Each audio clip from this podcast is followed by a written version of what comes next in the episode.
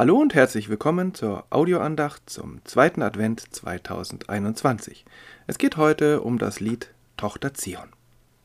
Mein Name ist Manuel Kronast, ich bin Pastor der Paul-Gerhard-Kirchengemeinde in Hannover-Badenstedt. Vor Weihnachten liegt der Advent. Das kommt nun nicht wirklich überraschend, das wissen wir alle, und es passt ja auch. Jesu Geburt geschah damals ja nicht im luftleeren Raum. Auch da gab es so eine Art Advent, eine Art Vorbereitung. Der Engel sagt Maria die Geburt eines Gottessohnes voraus. Sie kann sich vorbereiten. Viel älter aber sind die Weissagungen, die dem Volk Israel einen kommenden Retter, einen Messias versprechen. Diese Weissagungen sind aufgezeichnet im Alten Testament und die ersten Christinnen und Christen haben sie auf Jesus bezogen. Ob zu Recht oder zu Unrecht, das will ich hier gar nicht entscheiden. Eine dieser Prophezeiungen, dieser Weissagungen finden wir im Buch des Propheten Zacharia im neunten Kapitel. Du Tochter Zion, freue dich sehr, und du Tochter Jerusalem, jauchze. Siehe, dein König kommt zu dir, ein Gerechter und ein Befreiter, arm und reitet auf einem Esel, auf einem Füllen der Eselin. Denn ich will die Wagen vernichten in Ephraim und die Rosse in Jerusalem, und der Kriegsbogen soll zerbrochen werden denn er wird Frieden gebieten den Völkern, und seine Herrschaft wird sein von einem Meer bis zum anderen und vom Strom bis an die Enden der Erde. Ein König reitet in die Schlacht. Seine Männer folgen ihm. Die Frauen bleiben zu Hause in der notdürftig verteidigten Stadt, hoffen und beten, fürchten und leben irgendwie weiter den Alltag, füttern die Tiere, bessern die Mäntel aus. Und irgendwann, nach Wochen, nach Monaten, kehrt der König zurück hoffentlich siegreich. Dann reitet er in die Stadt ein und die Ehefrauen, die Töchter jubeln vor Freude und vor Erleichterung. Das sind vielleicht Klischees, aber solche Bilder kommen mir zuerst in den Sinn, wenn ich die Worte des Zacharia höre. Und dann muss ich an den zweiten Film der Herr der Ringe Trilogie denken, an die Frauen und Kinder, die in einer Höhle zusammengedrängt warten, während die Männer draußen kämpfen. Und die Königsnichte Eowyn, die darunter leidet, dass sie nicht selbst kämpfen oder zumindest den Unterschied machen kann. Zacharia spricht auch von einer Frau, von einer Tochter, der Tochter Zion, der Tochter Jerusalem. Eine ganze Stadt wird als Frau geschildert. Sie ist Gott so viel wert wie eine geliebte Tochter. Und gleichzeitig stehen Jerusalem und Zion für ein ganzes Volk, für alle Menschen, die Gottes geliebte Kinder sind. Frauen und Männer, das ganze Volk, sind einerseits wehrlos und andererseits ist das Kämpfen gar nicht ihr Job. Das macht dieser König. Aber das stimmt auch nicht ganz, denn wenn dieser König zurückkommt, dann kommt er nicht als Feldherr. Offensichtlich hat er gar nicht gekämpft. Er kommt nicht auf einem Panzer, nicht auf einem Kriegselefanten, nicht einmal auf einem Streitwagen oder einem Pferd. Denn all das soll es in diesem Land nicht mehr geben. Diesem König bleibt also nichts anderes übrig, als sich auf einen Esel zu setzen, wenn er nicht zu Fuß in seine Stadt laufen will. Dieser König ist also äußerst mächtig, das wird auch so geschildert, aber nicht, weil er ein Kämpfer ist, sondern weil er von Gott befreit ist. Er ist ein Gerechter. Sein Job ist nicht der Kampf, sondern der Ausgleich zwischen arm und reich, zwischen stark und schwach. Er sorgt dafür, dass niemand vor Gericht betrogen wird und alle bekommen, was ihnen zusteht. Ein wunderbares Ideal eines Herrschers oder einer Herrscherin. Dieser Gerechte ist nun selbst befreit. Er hat nicht gekämpft, und trotzdem trottet da kein besiegter König mit hängendem Kopf und letzter Kraft in seine besiegte Stadt. Er ist siegreich, denn Gott hat ihn befreit, hat für ihn gewonnen. Gott hat dem König und seinem Volk die Aufgabe des Siegens, überhaupt die Aufgabe des Kriegführens aus der Hand genommen. Die Menschen können sich darum kümmern, den Frieden zu gestalten. Schwerter zu Pflugscharen, heißt es bei einem anderen Propheten. Kein Wunder, dass die ersten Christinnen und Christen diese Bilder auf Jesus bezogen haben. Viele Jahrhunderte später, 1820, schreibt der evangelische Theologe Friedrich Heinrich Ranke diesen Prophetentext um, und daraus entsteht eines der bekanntesten Adventslieder Tochter Zion. Wir hören davon nun die erste Strophe, gesungen von Christine Etzold. Wer mitsingen will, der Text findet sich in den Show Notes. Im evangelischen Gesangbuch steht das Lied unter der Nummer 13, im katholischen Gotteslob ist es die Nummer 228.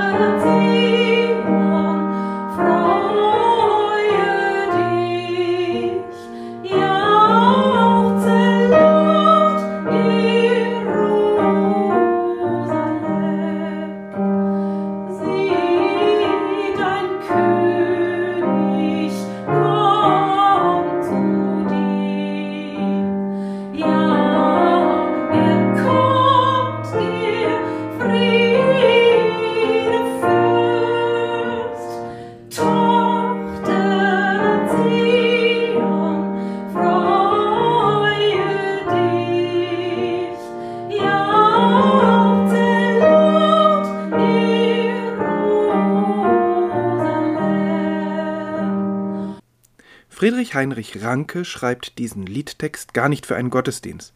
Er verfasst ihn für einen musikalischen Salon, was heute vielleicht etwas seltsam vorkommt. Und er benutzt als Melodie eine Komposition, die damals schon über 70 Jahre alt ist. Sie stammt von Georg Friedrich Händel.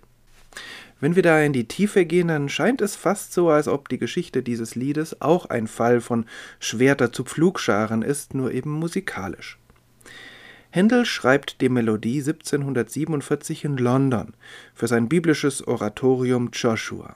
Der Titel See the Conquering Hero Comes. Seht, der erobernde Held kommt. Das Lied handelt damals mit dem englischen Text von einem jungen Heerführer, der eine Stadt erobert.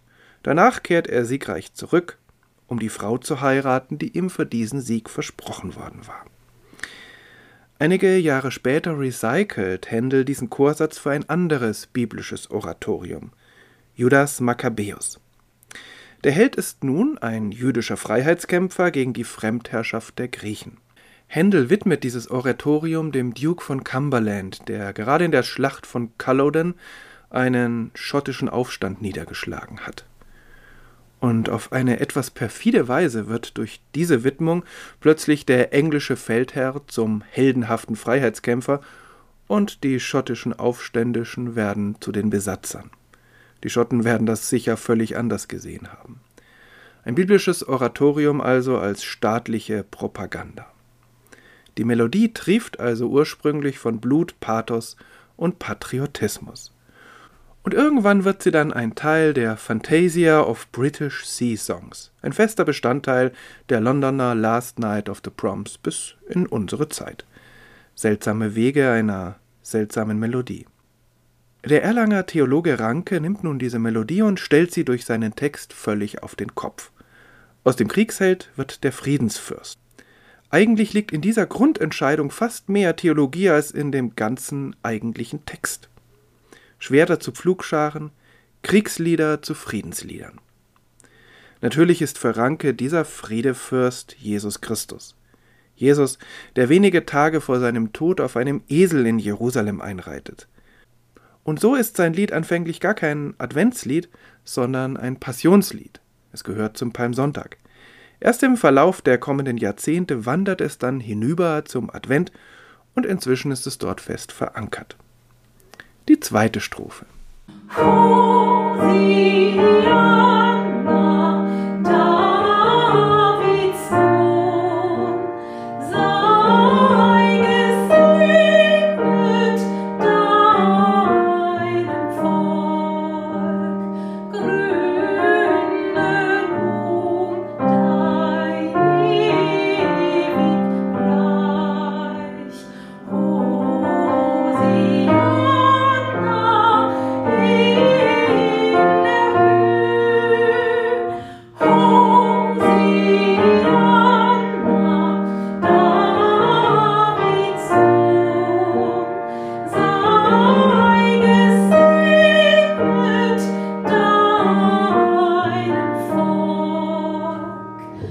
Irgendwie stimmt es schon, dieses Lied passt eigentlich gar nicht zum Advent. Denn wir bereiten uns in diesen Tagen ja gar nicht so sehr auf Gottes ewige Herrlichkeit vor, sondern auf die Geburt eines kleinen Kindes in einer grob gezimmerten Krippe, in einem wie auch immer gearteten Stall. Und Advent ist ursprünglich eine Bußzeit, in der wir unser irdisches Leben bedenken und ändern sollen. Aber von Buße ist in diesem Lied überhaupt gar keine Rede. Auch nicht von Umkehr, sondern nur von Pracht und von Herrlichkeit. Fast nur, da werden wir gleich dazu kommen. Und genauso passt die Tochter Zion eigentlich gar nicht in diesen Advent.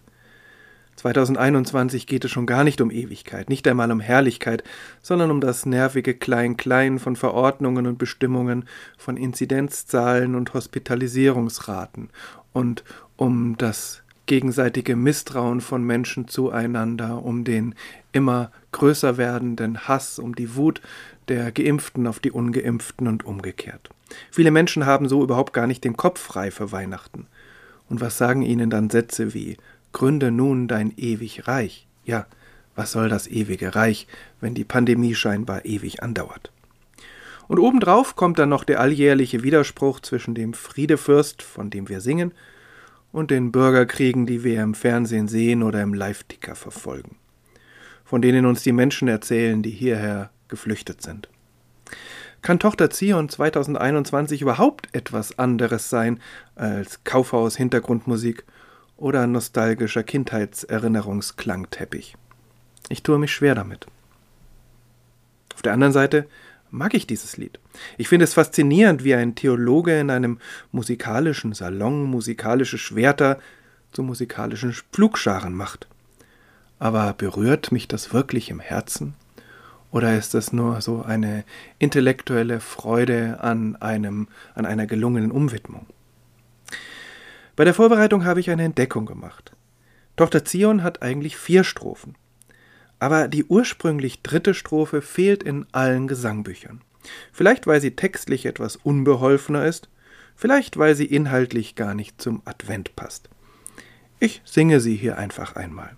Tochter Zion, freue dich hol ihn jubelnd zu dir ein. Sie erkömmt demütiglich,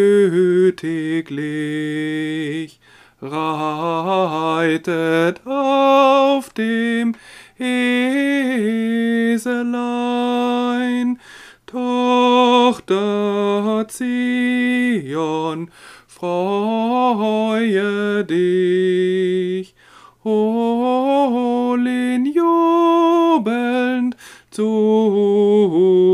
dir ein. Natürlich nicht ganz so schön wie von Christine Etzold, aber vielleicht entsteht ein Eindruck, worum es in dieser heute eigentlich vergessenen Strophe geht. Natürlich weist diese Strophe nun ganz weg von Weihnachten. In unseren Überlieferungen reitet Maria auf dem Esel, nicht Jesus. Jesus höchstens im Bauch seiner Mutter. Die Strophe singt von Palmsonntag. Aber auf der anderen Seite durchbricht sie den jubelnden Blick auf die Ewigkeit.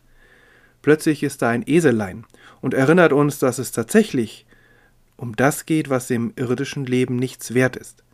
Der Esel war das Reittier der Armen. Kein besonders folgsames Reittier obendrein. Und gerade einen König auf einem solchen Reittier sollen wir hereinholen in unser Leben und plötzlich sind auch wir mit drin. Wir werden zu etwas aufgefordert. Sonst sollen wir ja nur jubeln und jauchzen. Und plötzlich sind wir da nicht mehr in der ewigen Herrlichkeit, sondern im Hier und Jetzt. Wir werden Jesus nicht erst irgendwann in einem jüngsten Gericht begegnen, sondern wir können und wir sollen ihn in unser Leben holen. Ranke verfolgt diese Spur nicht weiter, ist eigentlich schade. Seine letzte, unsere dritte Strophe erzählt wieder von dem ewigen Friedensthron aber so ganz driftet er nicht in die Ewigkeit ab, es wird doch das Kind genannt, und das ist eben nicht in der Herrlichkeit, in der Ewigkeit zu finden, sondern in der Krippe. Hosianna.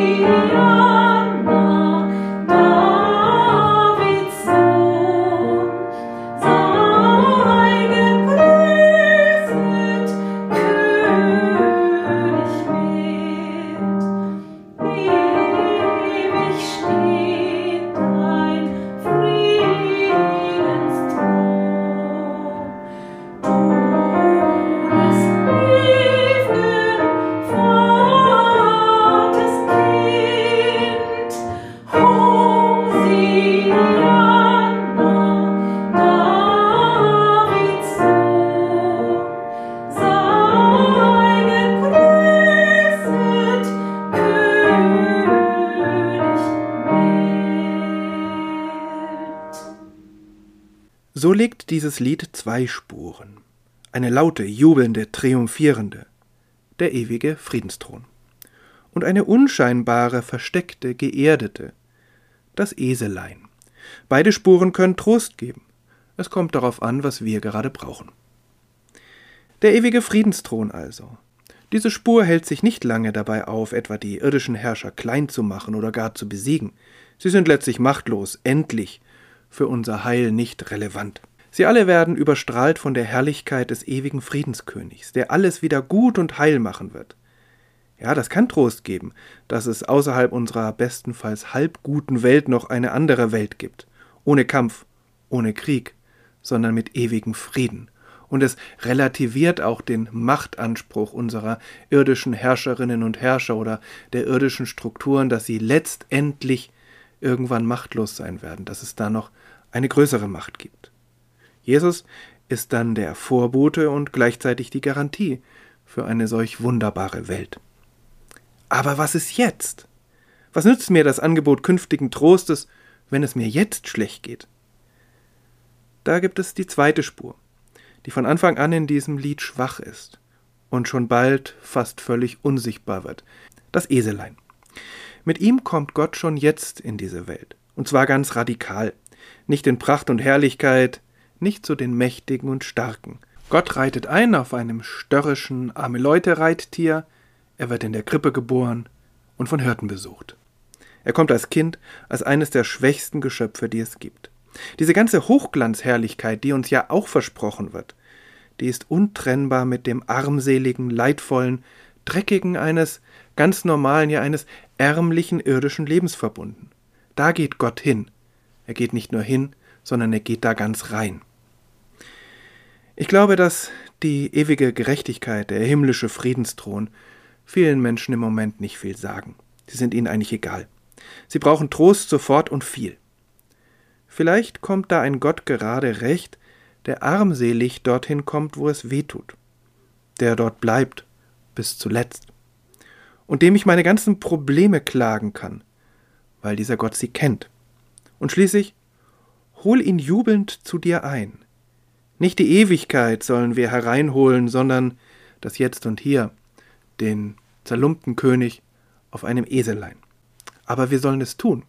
Advent ist nicht einfach nur Konsum oder die Vorbereitung von Konsum. Advent ist nicht nur Trost, sondern für die, die stark sind, auch eine Aufforderung. Macht es wie Gott, versucht es zumindest mit eurer Kraft und geht zu denen, die euch brauchen. Hört zu, helft und dann bleibt da, wenn nötig und möglich. Advent ist Umkehr. Lasst uns beten. Himmlischer Vater, wir danken dir, dass du uns nicht allein lässt auf unserer Erde, sondern dass du zu uns kommst. Komm zu denen, die nichts von dir erwarten, die mit deinem Kommen überhaupt nicht rechnen. Komm zu denen, die einsam sind, die sich kaum etwas mehr zu erwarten trauen. Komm zu den Unzufriedenen, die sich nicht mehr freuen können. Wir bitten dich für die Menschen in den Krankenhäusern und Pflegeheimen auf den Intensivstationen und bei der Pflege zu Hause, für die, die dort liegen, gepflegt werden, vor allem aber auch für die, die dort pflegen und arbeiten. Hilf ihnen, Zeiten der Ruhe zu finden. Bewege die Verantwortlichen, dass sie das möglich machen. Komm zu denen, die sich in diesen Tagen überflüssig vorkommen. Komm zu denen, die einsam sind, sich verlassen fühlen. Komm zu den Menschen, die ihre Heimat verlassen mussten, auf der Flucht vor Krieg und Verfolgung, immer wieder auf der Suche nach einer sicheren Bleibe. Wende ihre Not, gib ihnen Halt und einen Ort, wo sie Frieden finden können. Schenke uns offene Augen, damit wir sehen, was nötig ist. Schenke uns einen klaren Kopf, damit wir erkennen, was gut ist für uns und für andere. Schenke uns starke und sanfte Hände, damit wir Gutes tun können. Komm zu uns, so wie wir dich brauchen, in diesem Advent und alle Zeit. Amen. Ich wünsche Ihnen, wünsche euch eine gesegnete zweite Adventswoche, möglichst wenig Stress, möglichst viel Hoffnung und immer wieder dieses Gefühl, wir gehen nicht allein. Da ist einer, der geht mit, der ist einfach da, egal wo wir hingehen. Und so gehe dieser Gott mit euch, der Vater, der euch geschaffen hat, der Sohn, der hineingegangen ist in unser armseliges, wunderbares Leben, und der Heilige Geist, der uns miteinander verbindet und der uns die Kraft gibt, wenn wir sie brauchen. Amen. Ich danke denen, die an dieser Audioandacht mitgewirkt haben. Das waren Christine Etzold mit dem Gesang, Helga Batt an der Orgel der Paul-Gerhardt-Kirche und für die mehrstimmige Fassung von Tochter Zion, die wir gleich hören, danke ich Magdalena Pahl, Johanna Pahl, Martin Pahl und Alexander Lankowski.